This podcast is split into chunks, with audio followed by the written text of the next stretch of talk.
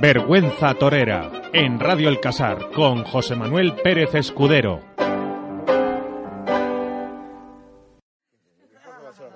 Un poquito de alegría, ¿no? Vamos a arreglar Bueno, Sergio, araña esa guitarra. Iba cruzando el puente Triana y ni siquiera me daba el sol. Y mira si la cosa está mala, que hay nubes de chaparrón.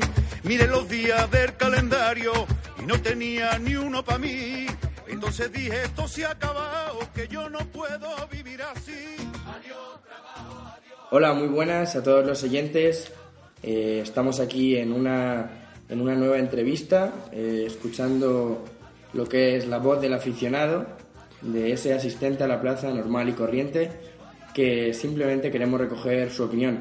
Eh, después de haber hecho una primera parte con Faustino Herranz, más conocido como Rosco, eh, ahora estamos con Roberto, que es el presidente de la Asociación del Toro de Madrid y el presidente de la Peña Torina de, de Guadalís de la Sierra. ¿Qué tal, Roberto? Hola, buenas tardes, Carlos. Pues muy bien, muchas gracias por atender a los aficionados, que muchas veces tanto nos cuesta que se acuerden de nosotros.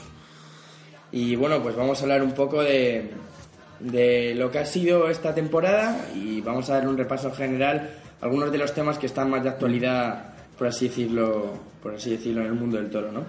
Pues me parece perfecto, ¿no? Yo creo que hay muchas cosas de las que hablar, aunque ahora mismo no estemos en la, en la temporada activa, pero vamos, los que somos aficionados no desconectamos y siempre tenemos eh, el toro en la mente, como, como se dice, ¿no?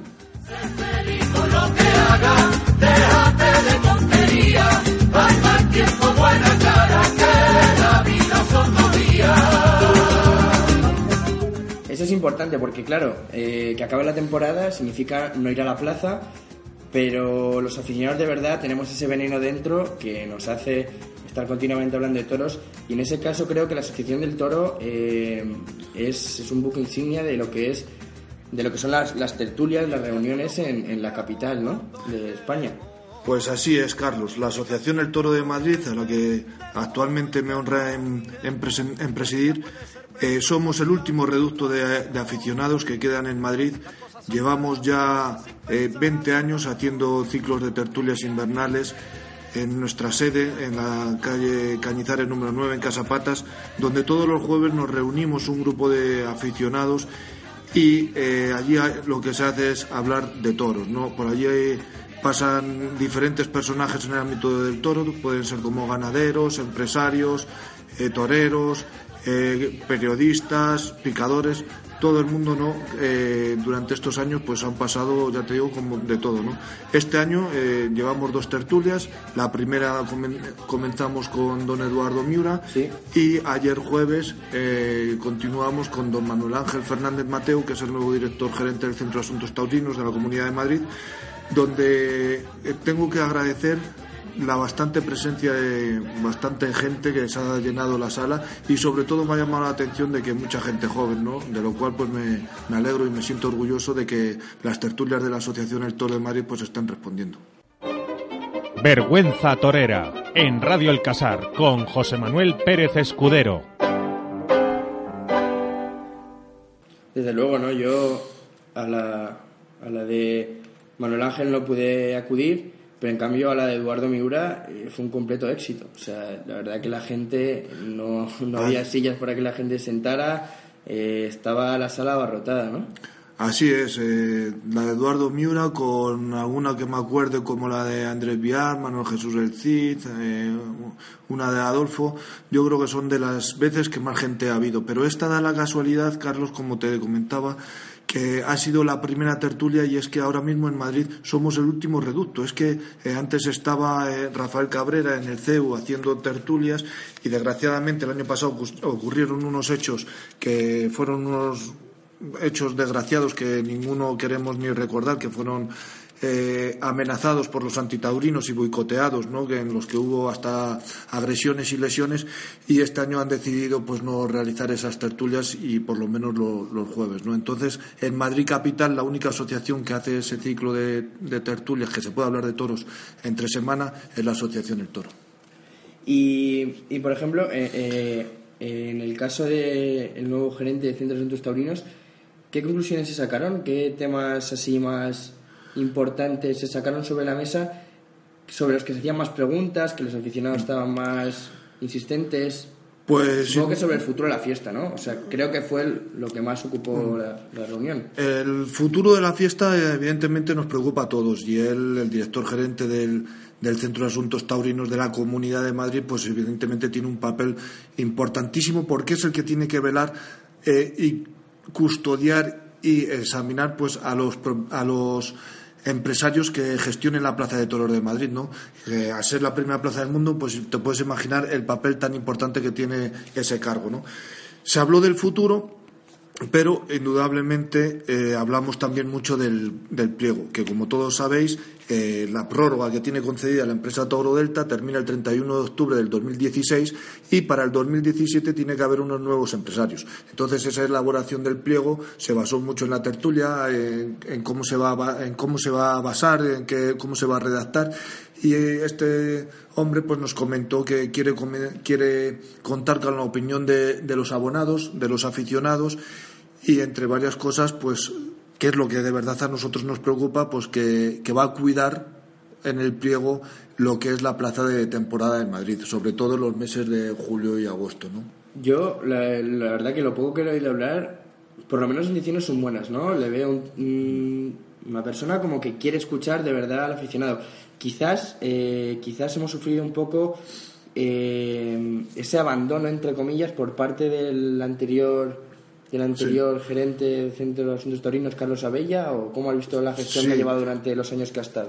Pues eh, en tantos años la verdad que ha habido cosas buenas y cosas malas, pero Carlos Abella era un- una persona que no tenía contacto directo con los aficionados ni la ha querido tener, ¿no? Porque nosotros le ofrecimos varias veces la posibilidad de estar con nosotros en nuestra asociación, por ejemplo, y siempre declinó, ¿no? La oportunidad de, de acercarse a la afición de Madrid y a escucharla. Entonces este este nuevo director, pues yo creo que, que va a ser completamente diferente y que quiere contar con la opinión. Luego ya veremos a ver si, si todo va. Si se lleva a cabo, claro. si se lleva a cabo. Pero de momento, la verdad que las, De- de- las intenciones son buenas. De momento las intenciones son muy que- buenas y tiene una papeleta bastante gorda con, con el Ayuntamiento de Madrid, que como todos sabemos son, eh, es el propietario del terreno de la venta del Batán, donde se Sí. están los corrales de- del Batán y la escuela taurina. Y bueno, el hombre ahí pues yo creo que que tira para defender la fiesta y sobre todo para defender el futuro de los de los jóvenes toreros, ¿no? Entonces yo creo que, que hay que darle un, un poco de tener un poco de paciencia y darle un voto de confianza porque apenas eh, lleva tres o cuatro meses en el cargo pero creo que si, si va por el camino que dice del acercamiento hacia el aficionado y a escuchar las propuestas y demás pues yo creo que sería buen buen comienzo ¿Crees que, y ya para zanjar este tema de, del Centro de Asuntos Taurinos, ¿crees que de verdad tiene un papel que puede limitar a la empresa en cuanto, por ejemplo, a la confección de carteles? ¿O la empresa, en este caso el empresario Manuel Martínez, dice siempre es el que tiene la, la última palabra? Eh, vamos a ver, el- por obligación y según está recogido en el pliego, la Comunidad de Madrid, es decir, el Consejo del Centro de Asuntos Taurinos de Madrid, solo puede elaborar dos carteles en toda la temporada, que son la corrida del 2 de mayo de la Comunidad de Madrid y la corrida de la Beneficencia. Esta última yo le propuse al director gerente que para que esta corrida vuelva a coger el prestigio que años atrás tenía, deberían ser los triunfadores de la Feria de San Isidro. Como ya se venía haciendo. Como se venía haciendo pues hasta hace siete o ocho años. Sí. No como ahora que desgraciadamente es el, el primer cartel que, que nos Sí, enteramos sí. antes de la Feria de San Isidro es además, el primer eh, cartel. Además, una imagen muy triste, por ejemplo, este año en la Feria de San Isidro 2015, que se anunciaran eh, el nombre de la ganadería, o sea, lo que son los toros, eh, con unas letras que es que parecía que había que ponerse gafas para leerlo, que es que parecía que lo principal eran los toreros. Encima yo creo en un mano a mano que era que pareció que era una, una reunión de amigos, que no Pues hubo rivalidad para nada. Eh, lo, lo comentabas precisamente en los micrófonos del Plus y es que Sí, era una... es verdad que parecía que habían ido a la plaza a echar ahí un rato, pero no se vio una rivalidad directa entre toreros que quieren llevar, llevarse parte del pastel. Será porque ya, porque ya la tienen ganada. Porque ya la tienen, evidentemente. Era, fíjate, era el, el Juli Miguel Ángel Perena y bueno, eso pues ya traían ellos sus toritos debajo del brazo y, su comodidad y, y, bueno, pues eso es la, lo que la verdad los aficionados no queríamos. Y decirte que aparte de eso, confeccionar esos dos carteles, eh, tiene que hacer un seguimiento a las combinaciones que hace la empresa Toro Delta. Manuel Martínez dice, porque según pone en el convenio, pues por ejemplo tiene que haber unos carteles en los que tiene que haber toreros del grupo A, en otros tiene que haber del grupo B y demás, otros tiene que haber toreros que hayan triunfado en plazas de primera y demás. Eso es lo que tiene que vigilar y controlar de que se esté cumpliendo el pliego, el Centro de Asuntos Torinos. Eh, Roberto, tú eres del Madrid, ¿no? Por supuesto, al ritmo del Real Madrid. O sea, eres un buen madridista, ¿no? Sí, sí, sí, del Real ¿Y, Madrid. ¿Y cómo ves al equipo? ¿Qué te está pareciendo? ¿Te parece que Benítez lo está sabiendo tutelar o no? Pues el fútbol, si te digo la verdad, también me tiene un poco de- desengañado, ¿no? Porque antes me gustaba mucho, pero ahora solo veo el Real Madrid, solo veo los partidos del Madrid. Los- al Barça no le veo ya al Atleti porque no quiero que ganen y no, y no los veo. Y en Madrid, pues le veo un poco irregular, pero creo Estáis que es- ahí, estáis ahí. Sí, pero creo que, ahora. Que es un entrenador que, que ¿Te pega, sí, sí, que pega a la historia del Real Madrid y que se está acoplando y que yo creo que, que va a dar sus frutos, ¿no? Y que algún título podremos ganar. Vergüenza Torera, en Radio El Casar, con José Manuel Pérez Escudero. Eh, yo creo, y esto ya es una opinión personal, que, mm, que sería ideal que la primera plaza del mundo, como es Madrid, diera ejemplo. Es una opinión personal, ¿eh? que se hicieran los carteles de la siguiente manera: Eh, ganaderías por sorteo, se mete una serie de ganaderías en un bombo y se hacen por sorteo. Es una cosa que oí hablar al, al- al dueño actual de Partido de Resina, José Luis Algora, y me pareció súper interesante. Eh, eh, arriba, una figura, por así decirlo, un torero del grupo A. Segundo, un torero eh, más o menos eh, de segunda línea, ¿no? Y por detrás un torero joven, emergente. ¿Cómo, cómo es esta forma? Pues es muy complicada, ¿eh? Es, Claro, es complicada, pero es, complicada. es un sueño de cualquier aficionado, Claro. evidentemente. A nosotros no, nos gustaría que primero se eligiesen las ganaderías y que luego a cada torero le tocase la ganadería que le corresponda, ¿no? Pero, pero es, es difícil, ¿no? Es difícil que eso, que eso lo podamos ver y, y las figuras y los empresarios que son digamos los que más mandan en, en este mundo desgraciadamente pues yo creo que no están por la labor porque van ellos siempre han ido a su interés a su beneficio y sin contar pues con los sentimientos o con la o lo que con las tradiciones o con las sensaciones y la ilusión que pueda tener un aficionado. Pero luego, si nos ponemos a pensarlo, la verdad, parece difícil, pero por ejemplo, en Francia, es que en Celet eh, hay una comisión taurina que se reúne y escoge ellos las ganaderías, a partir de ahí adapta eh, los toros que... Y en, en la propia revista de, de la Asociación del Toro lo hemos leído, como en Azpeitia eh, se, trabaja de esta manera, bueno, no exactamente de esta manera, pero un- una comisión de aficionados se reúnen, escogen las ganaderías. Claro, eso en una plaza como Madrid sería impensable, pero yo creo que podría haber un punto medio en que la empresa colaborara con el aficionado para confeccionar los carteles. Pues sí, yo creo que y el nuevo director gerente, el nuevo director gerente ya lo comentó que puede crear una especie de comisión en la que haya aficionados para que den su opinión y hagan una crítica tanto constructiva como destructiva de lo que son los los carteles, ¿no? Porque hasta ahora mismo pues los aficionados desgraciadamente eh, la única obligación que tenemos y lo único que tenemos que que hacer que ellos que los taurinos quieren es pasar por la taquilla y, y pagar, ¿no? Y luego pues que, que aplaudamos y que pidamos orejas, pero no quieren que, Claro. que contemos en mucho más. Y luego, en cambio, eh, luego somos a los primeros que se nos recurre cuando en el verano eh, la plaza está vacía y llena de japoneses, chinos y, Pues y luego sí. a lo mejor eh, nosotros. Pues, pues sí, la verdad, pero ahí somos pocos aficionados, ¿eh? Ahí somos pocos aficionados porque eh, también hay que reconocer y también tenemos nosotros la- hay que asumir la mea culpa de que muchos eh, presumimos o presumen de ser aficionados y luego terminan la feria y dejan de asistir a los toros o, o hasta yo he escuchado muchas veces aficionados que dicen que la Feria de San Isidro se les hace larga, ¿no? De que, de que son muchos espectáculos. Yo creo que un aficionado a los toros, como yo me considero, no podemos decir nunca que hay muchos días de toros. Siempre, cuantos más toros haya, yo creo que es mejor. Vergüenza Torera, en Radio El Casar, con José Manuel Pérez Escudero. Bueno, y vamos a empezar ya a hablar lo que es de, de la temporada, ¿no? 2015 y sobre todo de, de, la parte de la temporada que te ha ocupado a ti más, que es eh, Madrid.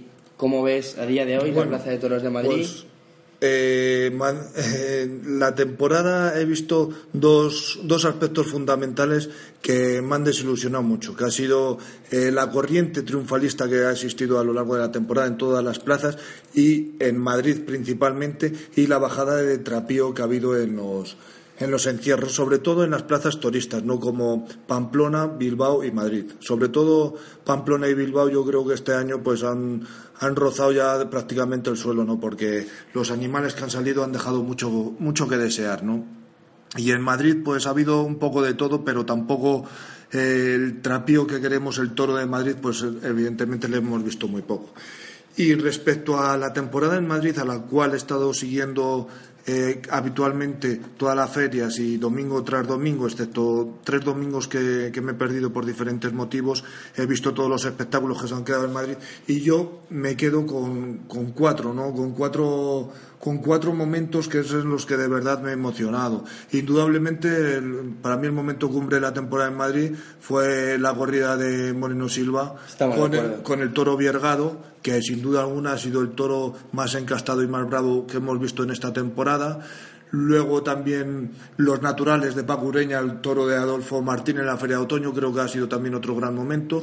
La lidia de Rafael, Rafael Rubio Rafaelillo, tanto en la corrida de Miura en la Feria de San Isidro, que para mí fue de lo mejor de la feria, y en la corrida de Adolfo, que creo que también estuvo bastante profesional, bastante bastante cumbre con dos animales, sobre todo con el primero que, le- que un toro complicado y yo creo que estuvo muy estuvo muy bien, muy lidiador y muy profesional como se echaba de menos ver a un torero así.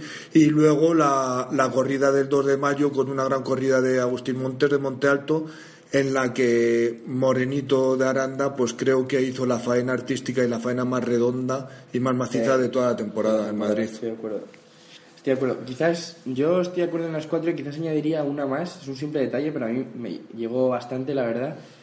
Eh, que fue el tercio de varas de Israel de Pedro a- al toro toro- de, de Escolar en la zona No. del Fandiño. Al toro, ah, sí, al toro de Jolar. El toro de Escolar. O sea, es un detalle de la lidia que luego, Sí. por cierto, Fandiño no supo estar con el toro, pero que.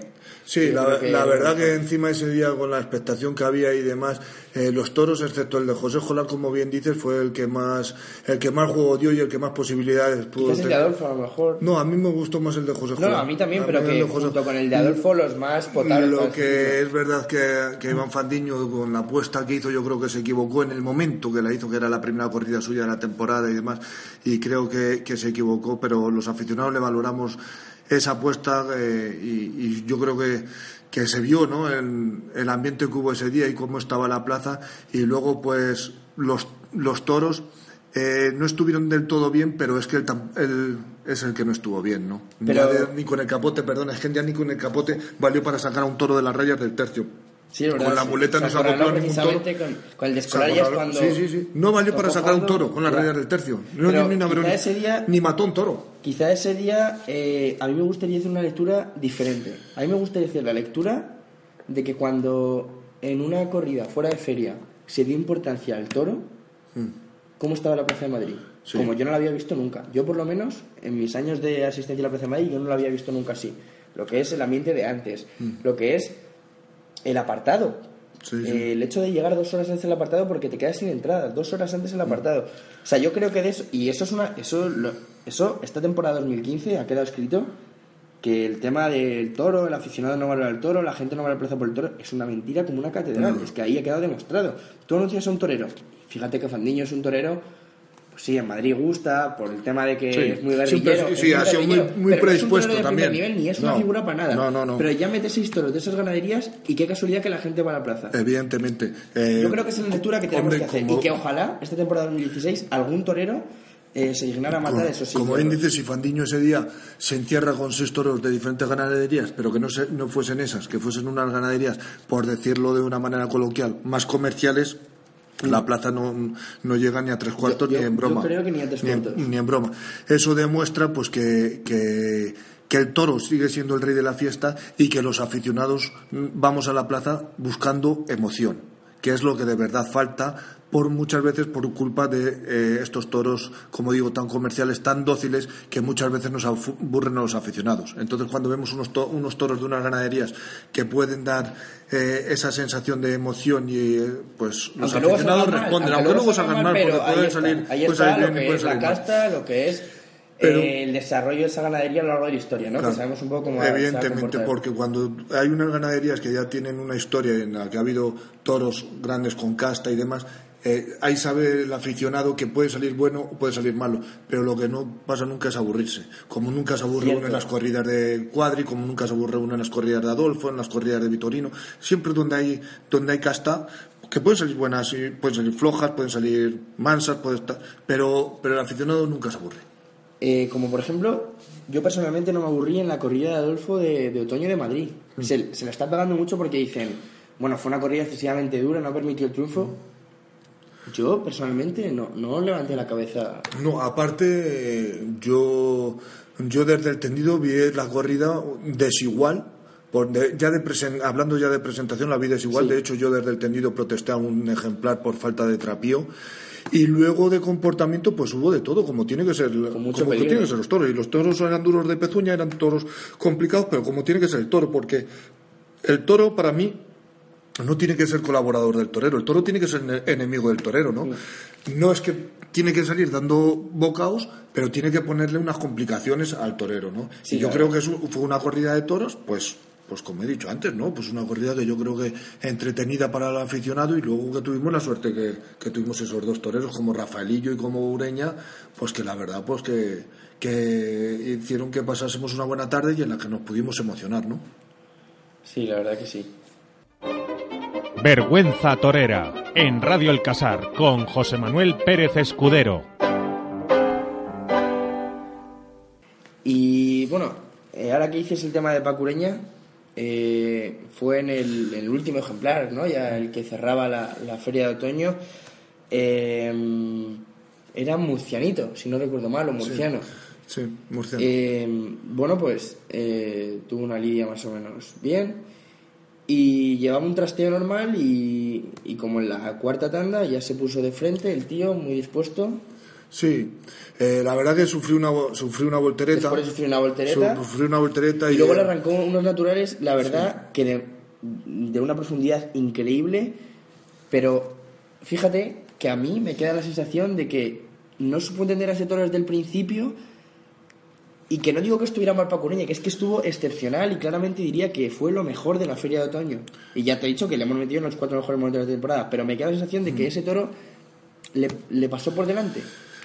A lo mejor si lo, si lo hubiera entendido desde las primeras tandas, Yo, yo creo que, que no, el toro evidentemente eh, era complicado. Él, eh, todos sabemos que llevaba una temporada bastante irregular. En Madrid, en la Feria de San Isidro, se Sí, fue uno de los toros de, la temporada, como fue agitador. Eh, en Pamplona tampoco estuvo bien. En Bilbao ya más o menos regular. Y entonces yo creo que también él veía personalmente de que se le llevaba una temporada y, y en Madrid y que tenía que apretar. Y con suerte porque tenido No- lotes para no sé, sí, ¿eh? Pues sí, la verdad que ha tenido, como digo, ha tenido lotes. Eh, no se estaba acoplando con el toro y a raíz de esa voltereta que sufrió, eh, yo creo que, le vino hasta bien, ¿no? Porque él ya recapacitó y, y, oye, se puso donde hay que ponerse para torear bien. Y fueron simplemente do- dos tandas, no una piel juntos y otra con el compás abierto. Pero fíjate, Carlos, que fueron los muletazos eh, no solo mejores de la temporada, sino los más diferentes que hemos visto en toda la temporada. ¿Por qué? Porque fueron de frente dando el pecho, cargando la suerte y toreando en redondo, ¿no? Eh, rematando los muletazos, con perdón, en la raja del culo, ¿no? Que es donde se tienen que rematar los muletazos y donde es el toreo No de echarlo para afuera. Entonces eso ahora mismo hablamos y, y a todos los aficionados que tuvimos la suerte de presenciar esa corrida lo recordamos y mira, a mí se me ponen los pelos de punta, ¿no? De cómo se enroscó al toro, ¿no? Ahí por la mano izquierda, pues eso fue, fue la verdad sensacional. Sí, sí, yo no, no te quito la razón, pero por ejemplo, estamos aquí viendo las imágenes. Y, Sí, y ahí- yo, y yo, por ejemplo, veo la, veo la largura que tiene este animal. Ahí hemos visto una tanda por el pitón derecho que por el pitón derecho humillaba menos el toro. Sí, claramente tuvo un pitón izquierdo muy bueno. Mm. Ahí Pero, ya, ahí mira, ya está toreando ejemplo, a, le da- sí, le da los a pies, a pies juntos dándole frente Creo, los creo, pechos al toro. Y mira creo que dónde- el toro tiene una humillación digna de Saltillo que no, que no puede ser mejor. Y me- es que no, no sé por qué. Me Bueno, pasa un poco como le pasó que- a Ordiales eh, hace, hace, hace un año, en la, anti- en la anterior Feria de Otoño, que creo que no supo entender a su toro por el pitón izquierdo. Est- estos toros cuando Si lo hubiera planteado la fa- No sé, me queda esa duda. Sí, yo creo que estos toros ya eh, son muy duros, como decimos, pero cuando se ven entregados, se ven que les pueden, pues se entregan todavía más, ¿no? Y yo creo que este, en este caso es lo que pasa ya. Una vez que, que, que ve que Paco Ureña está pudiendo con él y le, le hace, le da ese esa voltereta y luego ve que el torero se sigue poniendo ahí, yo creo que el toro ya llega un momento hasta que el toro se entrega y, y luego le torea al natural, pues como si fuese un toro completamente noble, ¿no? Vergüenza Torera, en Radio El Casar, con José Manuel Pérez Escudero. Bueno, te hemos visto estos días en los micrófonos del Plus, en el Kikiriki, hablando un poco del el llamado asalto sistema, ¿no? Que se dice ahora que es que los toreros jóvenes, pues, pues vienen a mojarle la oreja, ¿no? A los que están y, y, vamos, me parece muy necesaria esa renovación del escalafón que ya viene haciendo falta. Está muy bonito hablar de una revolución, de que están encabezados por López Simón, pero ¿crees de verdad en este asalto al sistema o, o crees que o crees que se puede quedar en nada? Eh, Yo eh, espero y tengo la ilusión de que, de que sí se produzca, ¿no? Como hemos hablado a lo largo de la entrevista, eh, las figuras están demasiado vistas y yo creo que los empresarios deberían confeccionar las, los carteles pues metiendo sangre nueva, ¿no? Eh, no podemos hacer, como se han hecho en otras épocas del toreo, basándonos siempre en los mismos carteles porque no estamos creando, digamos, el futuro. Porque estos toreros, cuando se vayan a ir, pues Claro. hay, que, hay que cuidar el futuro. Y para levantar algo de, de expectación al aficionado, pues yo creo que debe haber sangres nuevas. Porque si decimos de los 10 toreros que, está, que están habiendo, que son las figuras, eh, si este año los hemos visto en prácticamente en todas las ferias y llevan ya 10 años. Si no entra nadie nuevo, para, para este, el año que viene volvemos a ver los mismos. Para el siguiente los mismos. Pues yo creo que, que sería un error. y eso es que acaba, yo creo, hasta quitando que la gente no vaya a la plaza, porque si va, va a haber que ver lo mismo de todos los días. ¿Qué es lo que ha ¿qué va pasado? ¿Qué es lo que, qué es lo que ha pasado? Que eh, no se han cuidado primero, no se han cuidado las novilladas. Llevamos unos años muy de que desde que empezó lo- la reducción de los festejos con la crisis y demás, pues ha habido pocas novedades y ha habido pocos chavales que hayan despuntado. Eso en primer momento. En segundo momento, al no haber esos novilleros que, eh, que confirman que toman la alternativa y que apretaban a las figuras, las figuras ha llegado un momento que se han acomodado. ¿No? Se han acomodado ellos entre ellos se lo comen y se lo guisan y se lo comen y eh, no, no les interesa, digamos, eh, meter sangre nueva para no incomodarse. ¿Qué pasa? Que ahora, pues si ha venido una generación nueva, yo creo que con, con Roca Rey, como lo hemos hablado, con Alberto López Simón, con José Garrido, con, con algunos más, ¿no? Que, que puedan, que puedan ir saliendo. Y creo que las figuras eh, deberían abrir para, para cuidar el futuro. Pero eso, evidentemente, es cosa de, de los empresarios, ¿no? Claro, Que los tienen que apoyar. Claro, ahí está el tema, ahí está el tema y es con los empresarios. Por ejemplo, ya sabemos que Ramón Valencia está ya tocando el tema de la Feria de Sevilla, Simón Casas ya prácticamente tiene que tener finiquetados los carteles de fallas, ¿no?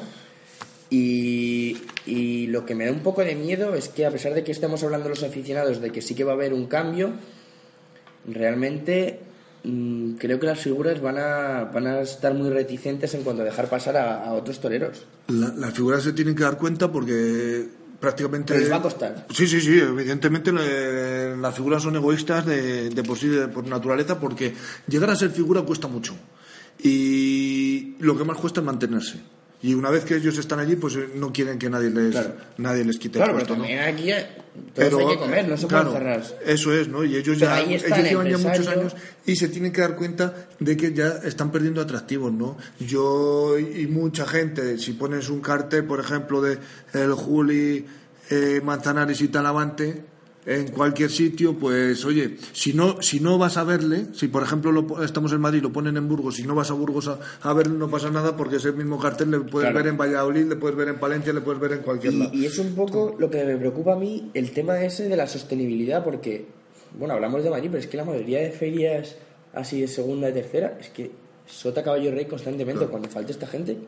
Eso es. que estamos creando una tauromaquia como a corto plazo y a mí eso me preocupa un montón porque es que Feria de Valladolid, por ejemplo, En la Feria de Valladolid, no es- sabrás, es un ejemplo, en ¿vale? Que me viene a la cabeza. En San Martín Regalado se suspendió un día la, en, San en la fiesta de, que es el 13 de mayo en Valladolid, en San Martín Regalado, se suspendió un día la corrida que en las que estaba en la que estaba Morante. ¿Por qué? Porque las figuras están, como digo, demasiado vistas y tienen poco atractivo.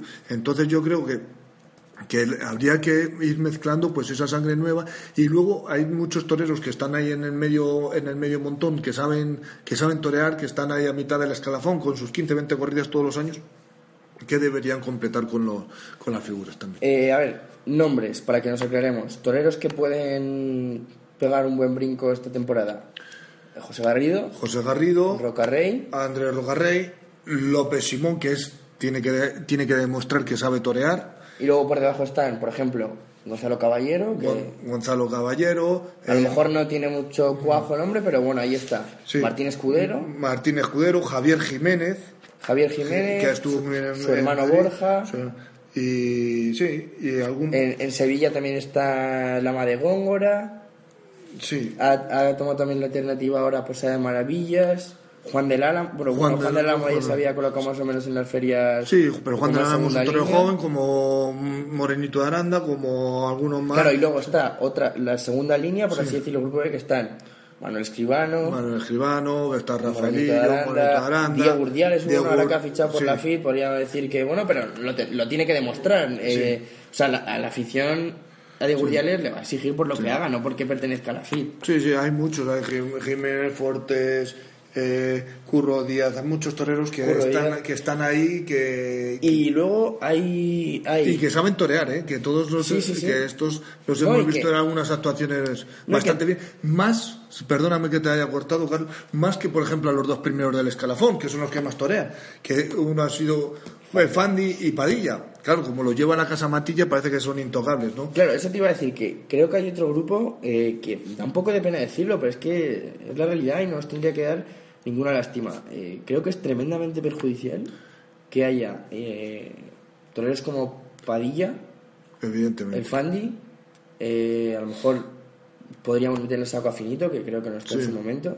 Por supuesto, no, ya se le ha pasado, digamos, eh, el arroz. Que yo no digo que no toreen, pero que están cerrando huecos. Por sí. ejemplo, es que, Es que por ejemplo, en Pamplona, una corrida de Jandilla. No, en Pamplona, no, en Bilbao. Mm. Eh, no, sé- no, no, no, en Pamplona, en Pamplona. La corrida de Jandilla. Le toca un lote a, a Padilla, que si lo coge José Garrido, que era suelta, Mm. Sí. iba con el cartel, moto lío.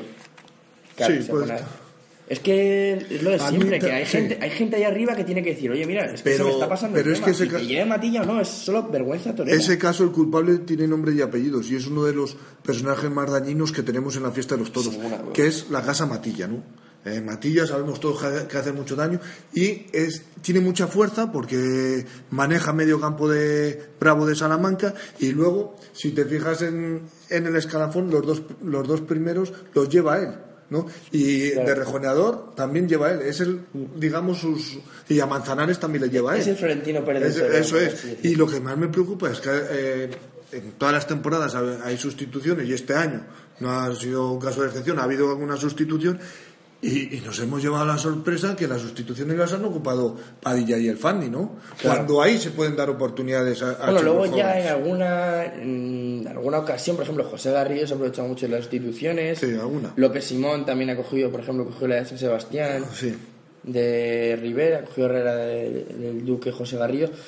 Pero, pero qué casualidad que en las sustituciones Mm. sea una de las pocas veces, por ejemplo, en Albacete, que hemos visto al Juli juntarse Eso es lo que te quería decir antes, ¿no? Que es que ellos mismos se, se, se cierran. El Juli el otro Incluso ya, día le leí... hablando sin pelos en la lengua, te diría que está forzando un indulto que, se, que fue forzado ese día en Albacete Por como para supuesto, quedar bueno, por encima. Eso, eso fue un apaño. Eso fue un apaño Vamos, y un negocio que y además te- dicho por los propios aficionados de Albacete que, que se empezó a rumorear en la plaza. Eh, no, no, y que, Y los amiguetes y que de- unos, y que unos y días que estaba antes ya planeado, eh, el sí, Juli sí. tenía que torear ese toro de del Claro. ganadero de Chotas Daniel Ruiz y, y así fue, ¿no? Y, le tocó ese toro y estaba ya predispuesto todo a que fuese a que fuese un indulto. Pero el Juli, según he leído en unas declaraciones en, en- en el ABC hace poco, dice que el, que el día que peor lo ha pasado en, en el ruedo, Sí. en su competencia fue en Albacete, ¿no? Con José Garrido y López Simón, que eh, hay que decirlo, le, le dieron un agua, ¿no? Le dieron, Sí, le dieron un repaso.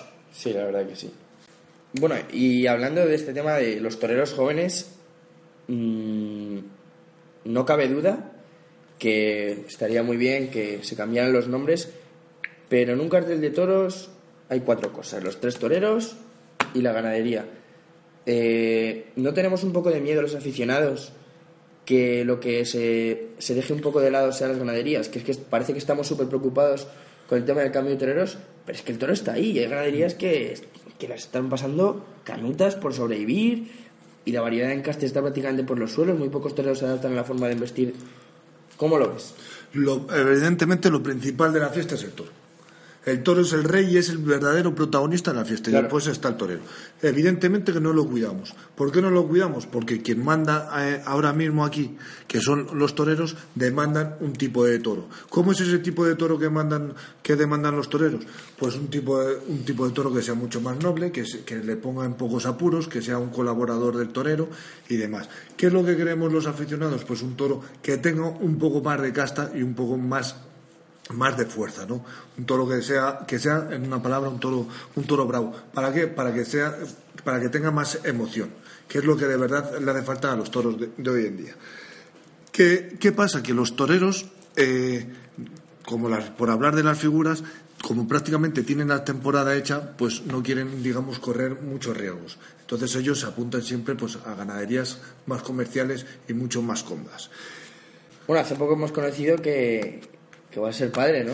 Pues sí, la verdad que... Te, te emociona la pregunta. Bueno, sí, la verdad que, Jolín, no, no me lo esperaba, ¿no? Sí, tengo, me hace mucha ilusión porque, bueno, mu- tú y muchos aficionados conocéis a mi mujer que Sí. es Esther Arriba También muy González. activa en el tema de la asociación. Sí, la verdad que tengo suerte de que sea una gran aficionada, me comparte mucho, mucha pasión conmigo y es la secretaria de la Asociación Toro de Madrid y, y, eh, está embarazada para marzo, dará a luz. Queríamos que fuese niño para ver si podía ser torero, pero bueno, no va, no hemos tenido esa suerte, pero bueno, va a ser una, va a ser una niña. Y el nombre va a estar relacionado con el el nombre toro. tenía que ser relacionado con los toros, por supuesto, porque los dos somos muy apasionados y se va a llamar Verónica. Si Dios quiere, pues ojalá venga todo bien y aquí la esperaremos. Oye, a lo mejor te sale torera como Cristina Sánchez. Eh, que me disculpen las chicas que nos están escuchando, pero ahí me sale un poco la vena machista y no me gustaría No, que una chica fuese, A mí, a mí tampoco me gustan las mujeres fuese torera y mi, toreras, hija, y mi hija menos. Los que vamos a la Plaza de Madrid domingo tras domingo, tanto antes de San Isidro como en verano, como luego después, hasta que cierre incluso la temporada, ¿no? Tenemos mm, un poco de pena, porque es que entramos a la plaza y vemos festejos que a lo mejor no son muy interesantes, pero que seamos, que a veces no llegamos ni a un cuarto de la plaza, da un poco de lástima ver la Plaza de Madrid así, ¿no? Pues- y cómo, es una pregunta que te quiero hacer, ¿cómo crees que podríamos recuperar, cómo, cómo, o hacer que la gente fuera a la plaza, ¿no? Pues la verdad que eh, se haría pues con unos carteles a lo mejor un poco más atractivos y con otro espectáculo. Por estadísticas se, se ha comprobado que la gente va más a las corridas que a las novilladas. Antiguamente en Madrid eh, las novilladas se hacían los jueves por la tarde o por la noche o los viernes por la noche y los domingos corridas. Yo creo que es como debería de ser, ¿no? Eh, se deberían de hacer volver a los viernes nocturnos y los domingos corridas de toros. Y en esos carteles pues ir mezclando, como hemos dicho, un, novillero a lo mejor un poco más placeado, otro que debute y otro que esté ahí que ni, ni, para adelante ni para atrás. Y en las corridas lo mismo. Y un fallo que comete la, la, empresa en los carteles de verano es que cierra todos los carteles. Es decir, la empresa Toro Delta, por ejemplo, cuando anuncia los carteles del mes de julio o del mes de agosto, cierra los cuatro, los cuatro carteles de los cuatro domingos. Pues no, no se debe hacer así. Y antes tampoco, antes no se hacían así. El primer domingo de, se cierra el primero o, como mucho el segundo. Y de esos dos primeros domingos, los toreros o novilleros que estén bien, se, les da una oportunidad y se les repite para el domingo siguiente o para dentro de dos domingos. Y eso es, digamos, también una motivación extra para, para los espadas, ¿no? que creo que antes se hacía y que era una buena medida. Vergüenza Torera, en Radio El Casar, con José Manuel Pérez Escudero. No sé si salió ayer el tema en la tertulia con Manuel Ángel, pero el futuro de la, de la empresa de Madrid, me acuerdo que hace un año se llegó a hablar hasta de los mexicanos que venían apretando fuerte y la verdad que es que a la empresa le queda una temporada. Eso es. En 2016 cesa su contrato. Tomás Entero creo que consiguió aplazar un año y tal. Vamos, que en 2016 hay nuevo concurso la plaza, ¿no? Sí, sí. ¿Cómo ves el, tema? Evidentemente, eh, como hemos comentado, se va a elaborar el pliego porque la empresa Tauro Delta, que es la adjudicataria de la Plaza de Toros de las Ventas, termina el 31 de octubre. Eh, los mexicanos se ha oído de que están interesados, pero mm, salió el tema y el director no se terminó de mojar, pero yo casi pongo la mano en el fuego de que los mexicanos no van a ser yo creo que Madrid, de Madrid ¿no? Yo creo que... Si, quisieran llegar a España empezarían por... Bueno, que ya han llegado, empresas como Antequera... Claro, porque en Madrid hay una serie de condiciones en el pliego que los mexicanos pues a lo mejor no las cumplen, ¿no? Que a lo mejor es que hayan llevado plazas de primera categoría en Madrid durante unos años y, demás, ¿no? Y como es un pliego tan cerrado, pues en Madrid solo desgraciadamente solo se van a poder presentar pues pues varios no entre entre los que están eh, sus primos, Oscar Chopera y su hermano y, pocos más. Entre esos va a estar, yo creo, la adjudicación de la plaza. Con todo el tema de los toreros jóvenes, estamos viendo que se está preocupando mucho la gente de los cambios eh, en los toreros. Pero es que, ¿qué va a pasar con el toro, no? Porque muchos aficionados pensamos, ¿y las ganaderías seguirán igual? seguirá siendo la misma baraja de Sota Caballo Rey, eh, a lo mejor se abren en cuanto a encastes. Pues Carlos, lo que hay que hacer es cuidar al toro. El toro es el, es el rey de la fiesta, es el máximo protagonista. Y eh, lo que hay que cuidar es la integridad en primer lugar. los toros tienen que ser íntegros. Desgraciadamente este, este año y en la feria del toro hemos visto poca integridad. Eh, tienen que tienen que apostar por la variedad de encastes, pero los, los empresarios, ¿no? De que no, de que una feria en la que hay cuatro o cinco espectáculos, pues que no sean de un mismo encaste. Queremos eh, apoyar a la fiesta y mantenerla, debemos mantener muchas ganaderías, no de encastes minoritarios, que a mí no me gusta llamarlo así, sino encastes, digamos, especiales. Son una riqueza, ¿no? De, del campo y de la esa, y lo debemos de mantener, y es una pena, pues que, que se estén perdiendo, ¿no?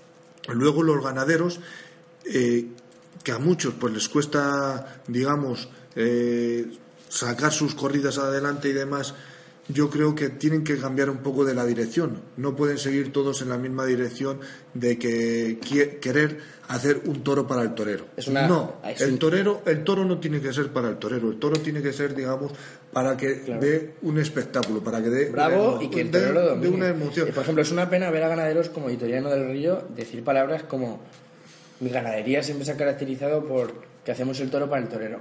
Claro, es, su, lema que lo pone en, su finca, ¿no? Pues a mí me, me produce un poco tristeza, ¿no? Yo, como digo, creo que el, toro tiene que tener un espectáculo, el toro hay que buscarle eh, que tenga casta, que tenga bravura y que tenga fuerza, ¿no? Porque no hemos hablado de, de la suerte de varas, ¿no? Una, una, suerte de varas que sin duda alguna es la suerte más importante de la tauromaquia. Y y la suerte cuando se hace bien, más emocionante y más bella y, desgraciadamente los ganaderos no crían toros para la suerte de varas, los toreros eh, solo se dedican para la muleta y el público o muchos aficionados pues ya no están dando esa importancia a la suerte de varas, sino que solo quieren pues el, el triunfalismo que creo que está haciendo muchísimo daño a la fiesta. Bueno, no debemos hablar del tercio de varas porque, como te había comentado, eh, en Vergüenza Torera este sábado vamos a hacer un especial del tercio de varas, ¿no? y queremos que el programa sea no un programa eh, aislado como uno más. Queremos que mm, de verdad sea un manual para que la gente, que todas las dudas que tenga la gente del tercio de varas las pueda consultar. Y vamos a contar con un veterinario, vamos a contar con un ganadero, que es Joaquín Moreno de Silva, eh, eh, con picadores, vamos a contar con, Purro- con, con Curro Rivero de la Puya Retráctil, que nos va a hablar un poco ahí del invento ese. Muy bien. O sea, queremos, queremos que sea un poco eso, por eso no hemos sacado el tema del tercio de varas, pero Muy bien, pues- eh, todo esto parte de que creemos que, que tiene que haber una reforma del tercio de varas. Por supuesto, O sea, Hay cosas que cambiar y eso no lo puede evitar el sistema. Por supuesto, es una vergüenza, eh, por ejemplo, en Por ejemplo, el Madrid. tema de la puya. eh, Sí, el peso de los caballos, El peto. el eh, la puya y demás. Yo creo que uno de los er- errores más grandes que se cometieron en Madrid con el nuevo reglamento, que todavía es del 92, que fue... habría que ir mirándolo ya, porque Sí, no, y de hecho se está mirando que fue la reducción de, de dos puyazos a tres puyazos. Yo creo que, que deberíamos de volver a los, a los tres puyazos teniendo esas consideraciones como la bajada del peso del caballo, como lo que hemos dicho, de tanto del peto como de la puya, y que se, pero, sea otro por, pero, por ejemplo, tres puyazos. Tres puya, hay muchos toros actualmente que con tres puyazos eh, lo- lo- los machacaríamos. Y claro que es problema del ganadero, que tiene que hacer toros con casta que aguante los pero- puyazos. Pero creo que también la puya es más grande que nunca Pero es y que- también, eh, se- también las heridas que produce la, Sí, la sí. puya. Yo creo, yo creo que habría que rebajar un poco la, La- distancia. las, las puyas a lo mejor son más grandes que nunca, como dices, y los picadores son más malos que nunca. También es. Se pica donde peor que toda la vida. Se cuando no se pica en el hueco de la paletilla, se pica en el espinazo. Cuando no se pica en, en cualquier lado, menos donde se tiene que picar. Y esto a lo mejor los aficionados que van a San Y Isidro, los picadores, perdona. los que van a San Isidro a lo mejor pueden decir que ven picar mejor, Y pero es que en verano vemos cada cosa. Sí, sí. Y los picadores no, no dosifican para nada el castigo. Que es que muchas veces vemos un primer encuentro donde claro. se ensañan mucho con él y luego segundo otro, una mera un mero picotazo, ¿no? Sí. Yo creo que eso Sí. debería de cuidarlo porque, como vuelvo a decir, es que es la suerte el tercio más antiguo y el tercio más importante, ¿no? Por eso, como, como todos los aficionados sabemos, eh, los picadores pueden ir de oro, ¿no? Porque eran antes los, Claro, los los y eran los que encabezaban el paseillo. porque se llegaban a eran anunciar los picadores en el Y se anunciaban los picadores en el cartel y a continuación pues lo- los diestros. Y yo creo que, que la fiesta ha cambiado a, a dar solo importancia a la muleta, porque ya hasta se ha perdido, digamos, la riqueza de los quites de, de capote. Si es que aparte de chicolinas y, y gaboneras, pocos lances más de capotes vemos. Y- no, solo y lo- es que la, de- afición lo está, perdona, la afición lo está tragando, la afición lo está tragando, y la crítica, que es quien tiene que defender, lo está ocultando. Si fuéramos eh, Platini o Blatter y tuviéramos que establecer un balón de oro, como en el fútbol, por así decirlo, ¿tú a quién colocarías en el top número uno de esta temporada? En cuanto a toros y en cuanto a toreros.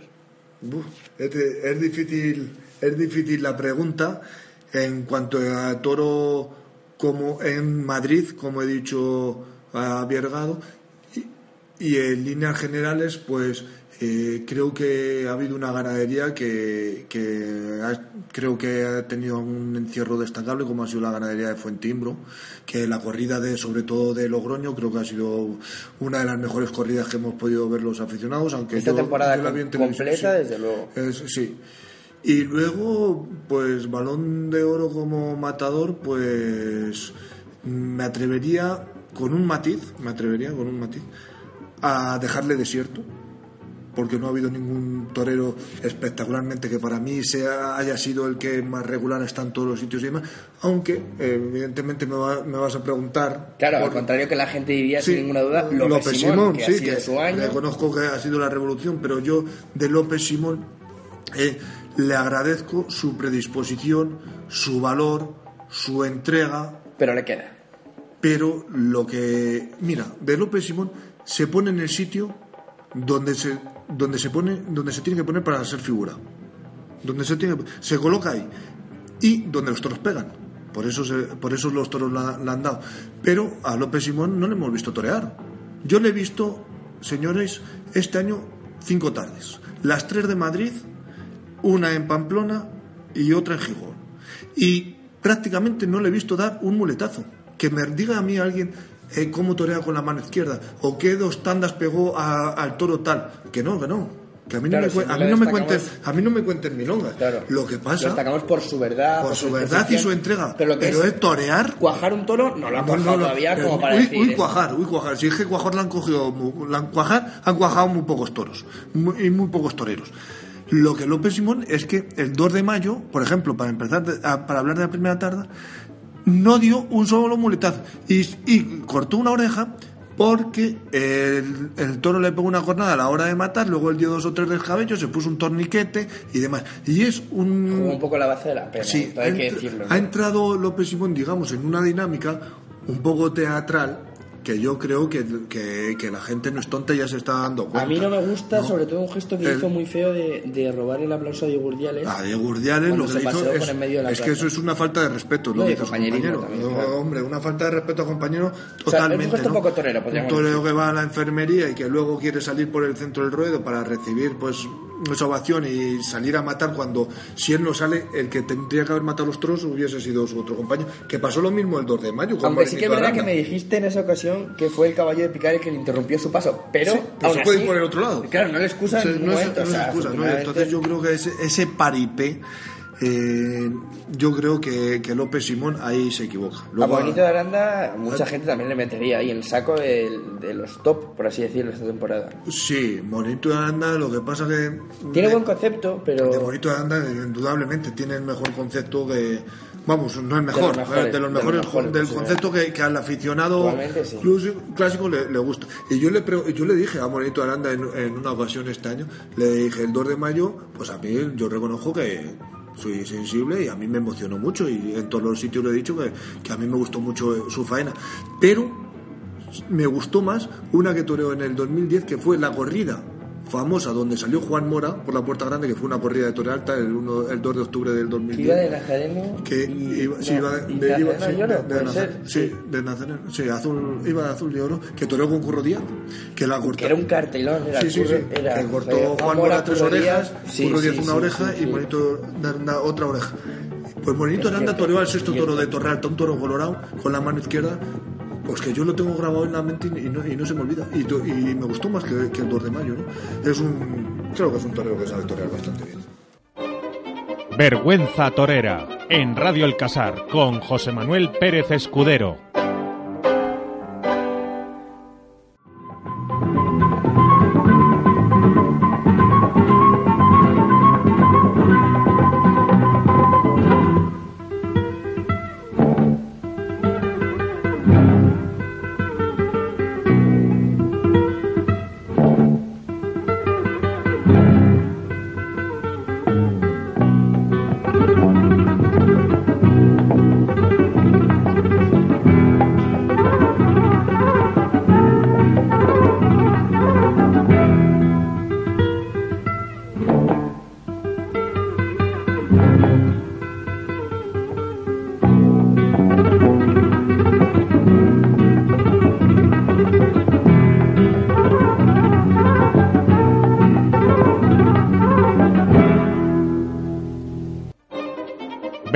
Torera, en Radio El Casar, con José Manuel Pérez Escudero.